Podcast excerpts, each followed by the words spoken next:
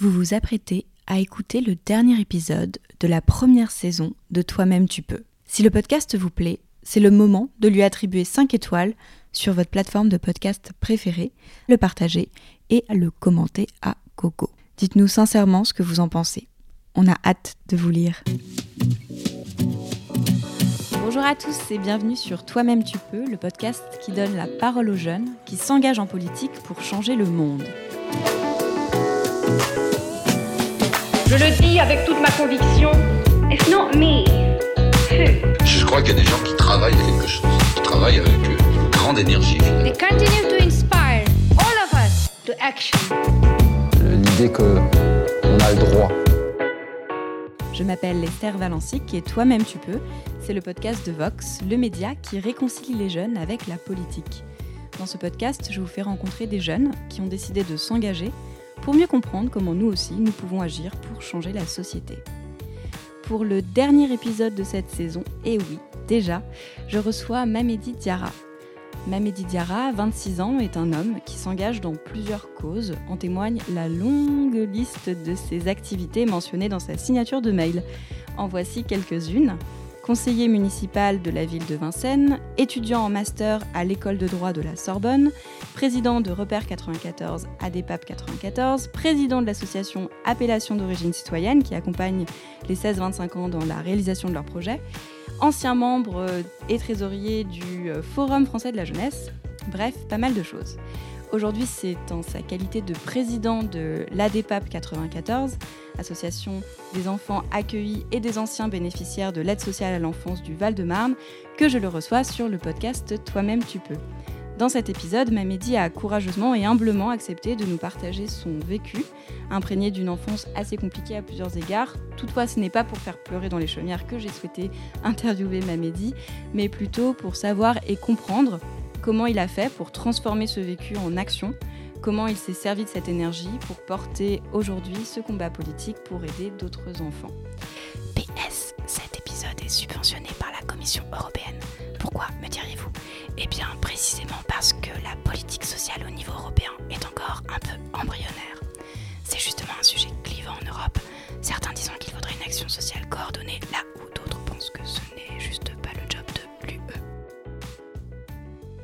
Bonjour Mamedi. Bonjour. Mamedi, euh, est-ce que tu peux nous raconter un peu d'où tu viens et comment tu as grandi? Donc, euh, assez simplement, euh, j'ai toujours vécu avec mes parents euh, depuis ma naissance en 93 jusqu'à mes 7 ans euh, dans le Val-de-Marne. euh, Et euh, très vite, en fait, il y a eu quelques difficultés qui sont apparues chez mes parents. du fait de mon père qui présentait une certaine pathologie euh, d'ordre psychiatrique qu'on ne- n'avait pas décelé vraiment à ce moment-là, mais qui le conduisait à avoir des comportements incohérents vis-à-vis euh, euh, de la société, etc. Il n'était pas euh, violent, ce n'était pas la question, mais par exemple, justement, j'ai atteint l'âge de 7 ans sans être jamais allé à l'école, on ne sortait pas, enfin voilà, il y avait plein de choses euh, mis bout à bout qui rendaient en fait la situation assez invivable. Donc en 2001, euh, suite à une mesure d'assistance éducative en milieu ouvert, euh, moi et mes frères et sœurs, on a été placés en foyer, en urgence, euh, suite à une audience devant le juge au tribunal euh, à Créteil. Et petit à petit, il y a un certain nombre de choses qui se sont améliorées. Par la suite, on a eu une audience au bout de trois ans de placement en ce qui me concerne et ce qui concerne un de mes frères, les autres étant rentrés petit à petit à la maison, étant plus jeunes, parce que je suis l'aîné de la famille. Personnellement, j'y étais opposé. Mes éducateurs, éducatrices n'étaient pas d'accord non plus pour que je rentre. Les chefs de service n'étaient pas de cet avis, ils préféraient plutôt le retour. Et le juge, je pense, a pris le parti euh, des chefs de service. Et euh, donc, il a décidé d'un retour avec une AEMO, donc assistance éducative en milieu ouvert. Évidemment, j'avais annoncé dès l'audience que ça ne fonctionnerait pas. Et qu'est-ce qui s'est passé? Ça n'a pas fonctionné. Les éducs ne pouvaient pas rentrer euh, à l'appartement. Ils n'ont pas pu faire de travail. Donc, il fallait qu'ils viennent me voir à l'école à des heures improbables. Des fois, j'avais cours, il fallait que je sorte de classe, que j'aille les voir ensuite. On restait 30 minutes, une heure. Euh, le travail était impossible. Et euh, évidemment, tout ce que j'avais annoncé qui allait se passer au moment où on rentrerait au juge Et il arrive un moment, j'étais assez malade. Et évidemment, parmi les problèmes que mon père avait aussi, c'est comme pour l'école, on n'allait jamais voir le médecin. Il attendait vraiment que ce soit assez lourd et grave pour nous emmener à l'hôpital. Donc là, j'étais vraiment très très malade. Donc on va à l'hôpital. Et là, à l'hôpital, moi, cette fois-ci, j'utilise mon droit à demander à être placé, à être protégé. Je suis placé en foyer d'urgence. Ça se passe pas trop mal. Euh, mais foyer d'urgence égale, on doit rester trois mois et on doit être orienté dans un établissement de placement euh, de court et moyen terme. On visite un établissement à Paris. J'ai pas senti l'établissement quoi. J'ai pas senti les gens qui y bossaient. On voyait pas trop les enfants. J'en ai discuté avec quelques-uns qui m'ont un peu mis en garde. Donc moi, j'ai demandé à ne pas être là-bas. Mais ils sont pas occupés de ma euh, position et de euh, mon ressenti. Et qu'est-ce qui s'est passé? Mes craintes se sont avérées vraies, encore une fois. Il s'agissait d'un établissement qui était maltraitant. Pendant un an et demi, deux ans, j'ai fait que de me battre, en fait, pour m'en aller de cette structure. J'ai envoyé des courriers au juge, j'ai expliqué ce qui se passait. Je- J'en parlais à mon référent Azeux, qui à un moment donné, lui aussi, a pris le parti de m'aider parce qu'il a, il a vu qu'il y avait une difficulté.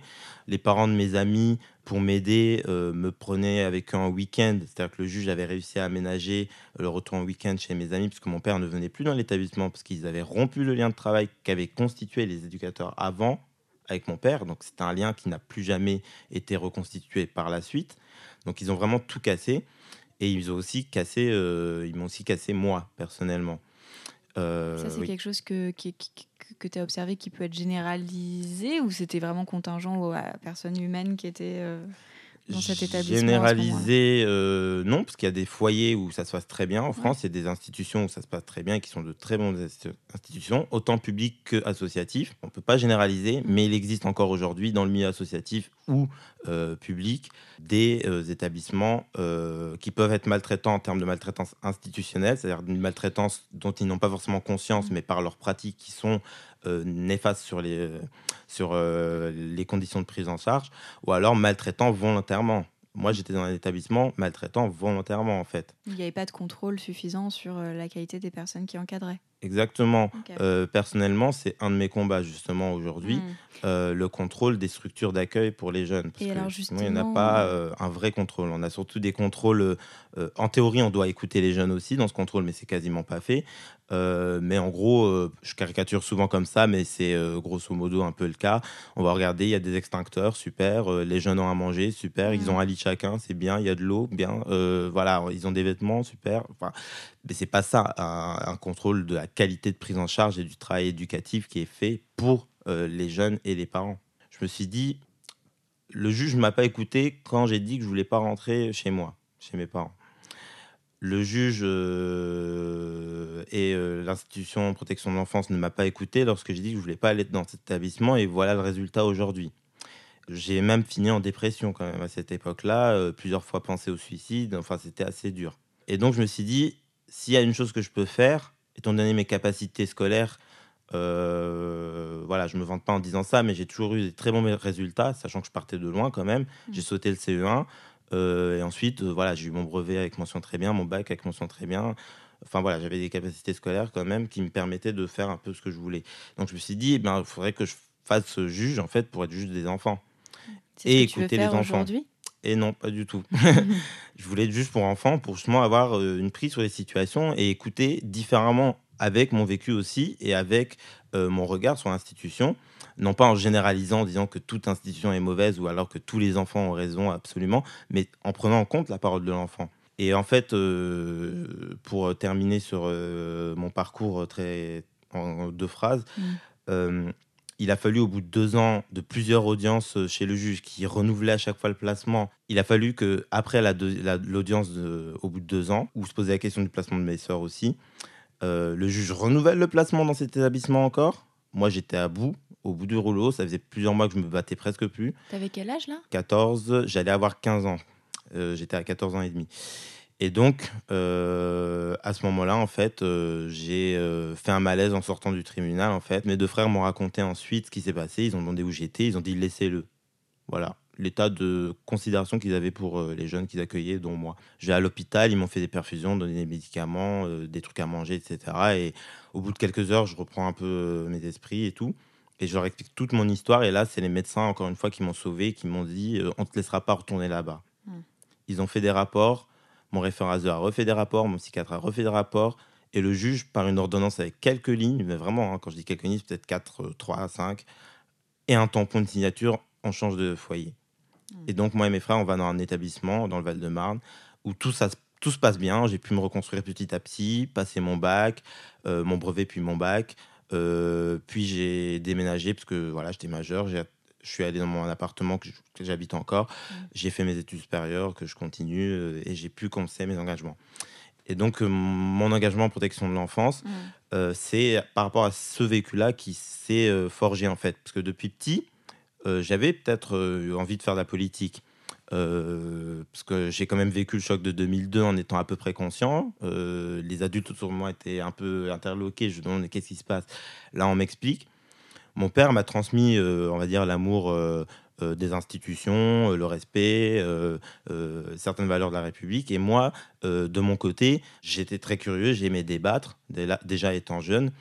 Et euh, le choc de 2002 m'a fait prendre conscience que voilà, moi aussi, je pouvais m'engager euh, en termes citoyens, tout simplement. Quand tu fais référence au choc de 2002, tu parles de Jean-Marie Le Pen au second tour. Exactement. Ok. Je l'ai vu à la télé en direct. À ce moment-là, je me suis dit clairement, eh ben, moi, je ferais de la politique aussi.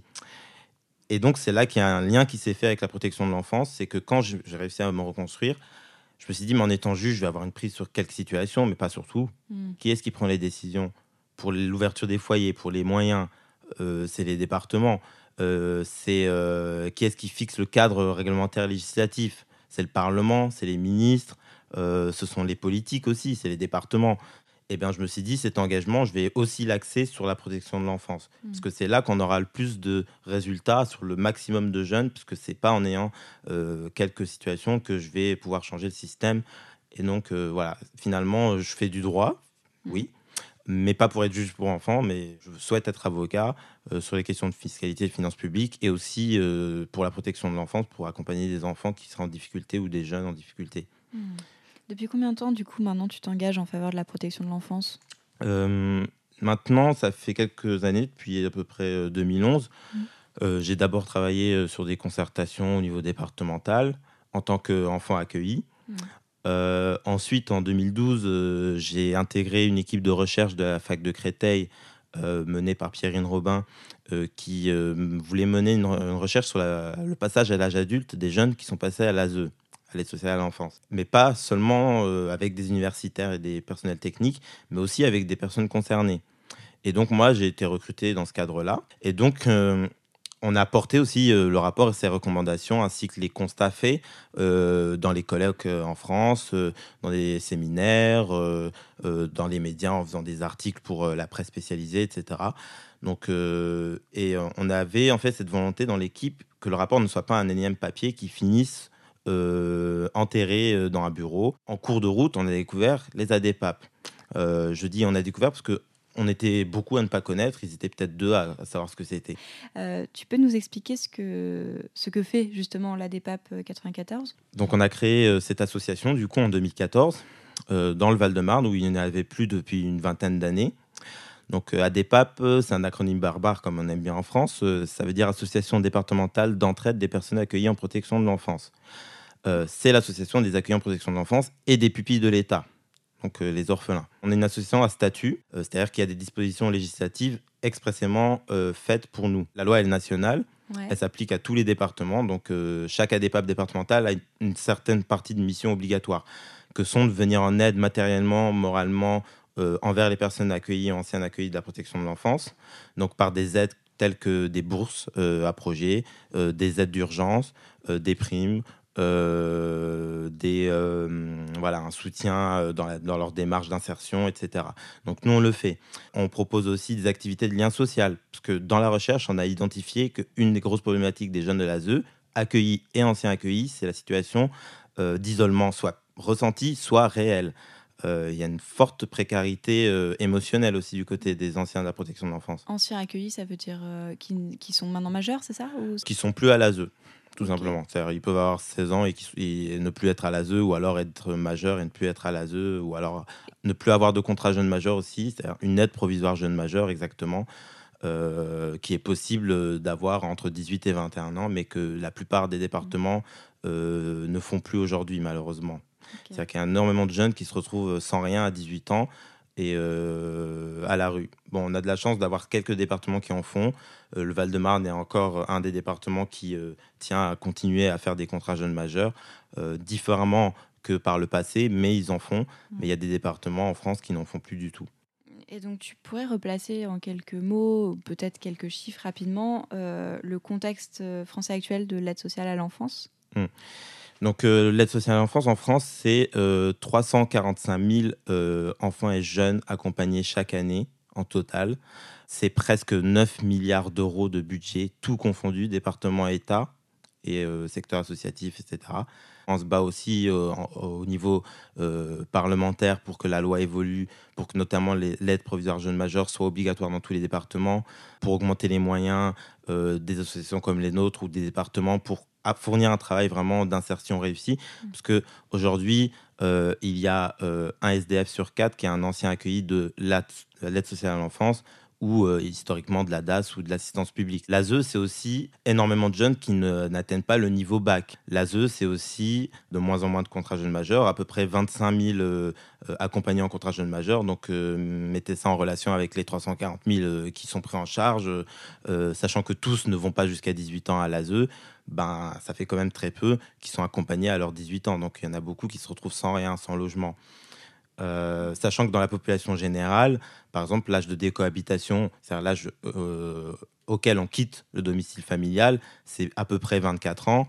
L'âge du premier emploi significatif, c'est 23 ans, c'est-à-dire on est à peu près bien payé, euh, en ayant euh, peut-être un mi-temps, je ne sais quoi. L'âge du premier CDI, c'est 27 ans, parce que ça recule encore, et ça a reculé d'un an il y a l'année qui est en cours. Ça, c'est un chiffre de l'INSEE. Voilà, donc on sait que les jeunes font des études de plus en plus longues. Euh, donc, pourquoi demander à des jeunes de protection de l'enfance qui partent avec des difficultés euh, supplémentaires de faire vite, plus vite que les autres, à 18 ans? Euh, Ça, c'est un de nos combats. Nous, on se demande juste Mm. l'égalité euh, de traitement. Tu veux dire que du coup, ça, vous demandez que ça soit étendu à quel âge, par exemple? Nous, on souhaiterait que l'aide jeune majeur aille au moins jusqu'à 25 ans. Ouais. Euh, ou qu'il y ait possibilité que ça aille jusqu'à c'est 25 ans. 21 ans. Aujourd'hui, c'est 21 ans et ce n'est même pas obligatoire. Mm. C'est-à-dire qu'il y a des départements qui ne font plus d'aide même à 18 ans. Et donc, il y a des jeunes à 18 ans, c'est tu prends tes bagages et au revoir. Et donc, ils se retrouvent à la rue, ou même s'ils sont en études, eh ben, ils doivent se débrouiller, etc. L'aide jeune majeur, c'est issu en fait de la loi de, euh, du passage de la majorité de 21 à 18 ans. C'était pour éviter que d'un coup, des jeunes qui sont en- pris en charge par l'État euh, se retrouvent sans rien, que ça avait été créé. Sauf que les départements, petit à petit, s'engouffraient sur une ambiguïté de la rédaction de l'article qui fait qu'ils se disent ben c'est optionnel puis finalement c'est pas obligatoire puis on le fait plus du tout parce qu'ils font des économies sur l'ASE. Ouais, parce que très concrètement, ça représente en fait une allocation par mois qui est euh, d'environ, euh, sais, Ben, en fait, très, euh, très concrètement, l'aide provisoire jeune majeur, c'est euh, un accompagnement sur mesure. C'est pour ça que nous, on veut cet accompagnement-là et pas n'importe quoi, parce que c'est un accompagnement sur mesure, en fait. On y met ce dont le jeune a besoin. Ça peut être une allocation mensuelle pour qu'il puisse euh, se loger, manger. Ça peut être simplement une assistance éducative s'il arrive à s'occuper du reste. Et en fait, il faut mettre ça au prisme de l'accompagnement. Un accompagnement d'un jeune qui est pris en charge en bas âge jusqu'à 18 ans, ça atteint presque un million d'euros.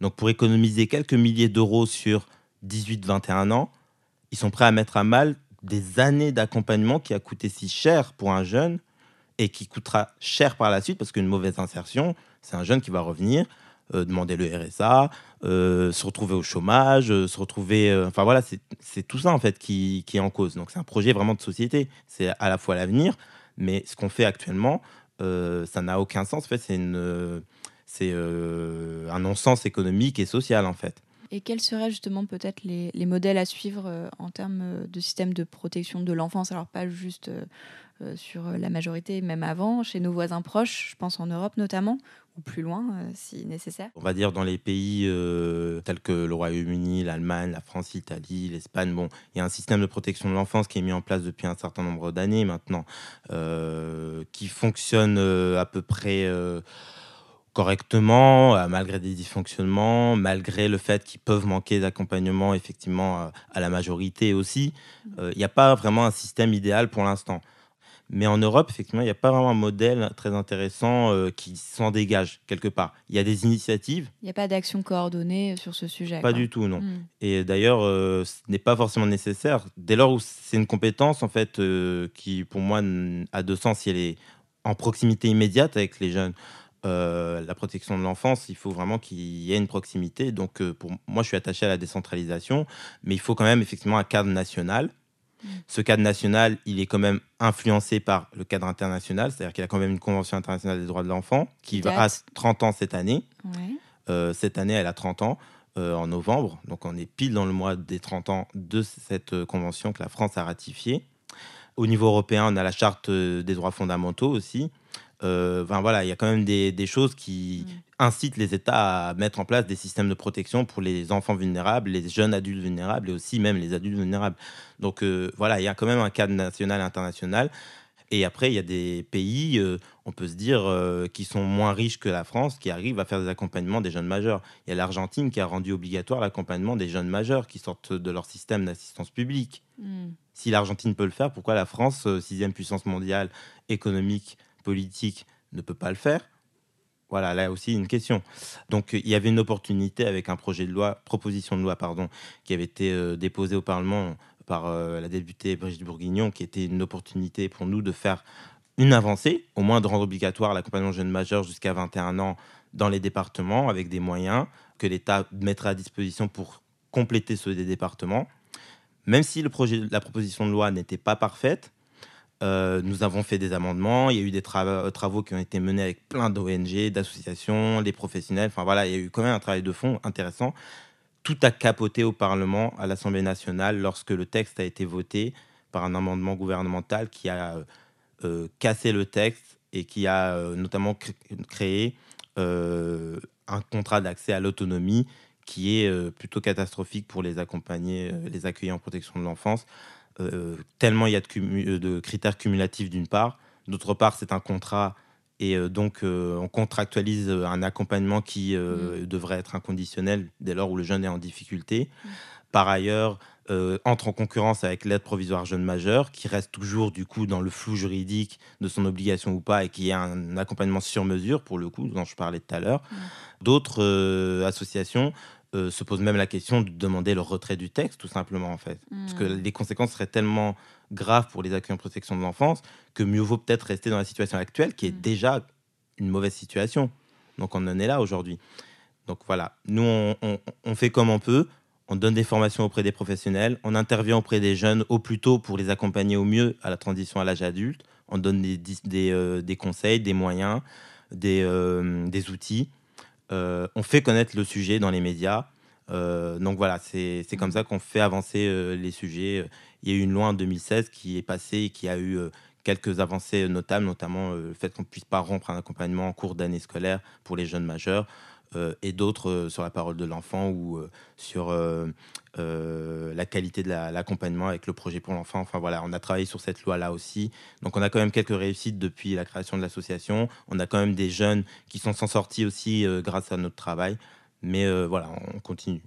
Pour finir, justement, Mamedi, euh, est-ce que tu as pensé à des choses à lire, voir ou écouter qui t'ont particulièrement euh, nourri euh, dans tes réflexions ou qui ont aidé à construire ton combat actuel, par Mm. exemple Bien, hum, sur la protection de l'enfance, j'ai pas tellement lu en fait euh, de livres, surtout lu des rapports, Ça peut etc. être plus Par contre, plus largement, toi, Euh, moi, j'ai toujours aimé lire, donc euh, je lis un peu de tout, euh, sur tous les domaines. Et euh, comme je disais à un moment donné, je suis très engagé sur les questions éducatives aussi. Et donc, euh, j'ai lu euh, La cause des adolescents euh, de Dolto, qui est euh, un livre que j'ai euh, bien apprécié, dont je m'inspire en fait pour euh, formuler des propositions. J'ai lu aussi un livre de Stanislas Delahaye, euh, Apprendre à lire. Et aussi un, un livre, voilà, Petite poussette de Michel Serres, qui vient de nous quitter malheureusement ou alors Génération Y de Monique Dagneau, qui est une sociologue. Et tout ça, évidemment, euh, ont un lien de près ou de loin avec euh, la société, les jeunes, euh, l'enseignement, la socialisation. donc voilà, c'est des thèmes qui m'intéressent. Qu'est-ce qui te plaît dans leurs idées, par exemple pendant, Si on prend, je sais pas, un exemple que tu as mentionné? Euh, Pourquoi tu le recommanderais? Bien, En fait, c'est euh, sur euh, la façon en fait de travailler avec les enfants euh, en s'inspirant euh, et en se basant sur des, euh, réalités scientifiques en fait. Dans le cadre de AN, c'est de la neuroscience. C'est-à-dire qu'on sort des débats voilà, qui existent sur la méthode d'apprentissage des enfants, de la lecture, etc. C'est-à-dire que lui, il va se baser sur vraiment comment le cerveau réagit et donc qu'est-ce qui est efficace réellement. Donc voilà, moi, ça m'intéresse plus ce genre de choses très concrètes. Euh, dans le cadre d'Olto, effectivement, c'est l'analyse du comportement, euh, comment euh, accompagner au mieux au vu des différentes catégories en fait de fonctionnement des jeunes, des enfants. J'ai lu aussi des choses sur les méthodes Montessori, les méthodes Mhm. freinées, euh, parce que moi-même en fait euh, j'écris euh, sur la question éducative et je compte publier un, un livre très prochainement sur, sur le sujet. Super, Ah, trop bien. Bon, bah, on suivra ça de près. Merci beaucoup, euh, Mabedi, pour cette interview. Merci beaucoup d'avoir écouté cet épisode jusqu'au bout. Vous pourrez retrouver toutes les ressources dont parle Mamedi dans cet épisode en description ou bien dans le chatbot de Vox. Comme je vous le disais au début, cette première saison de Toi-même tu peux touche donc à sa fin. J'espère sincèrement que les récits, les parcours de vie et les vécus des invités auront su vous plaire, vous étonner, vous inspirer et pourquoi pas même éveiller en vous une envie d'agir, ce désir d'être l'étincelle d'une action, même minime, même petite, même toute petite, même toi, même tu peux. Mais oui. Allez, bisous.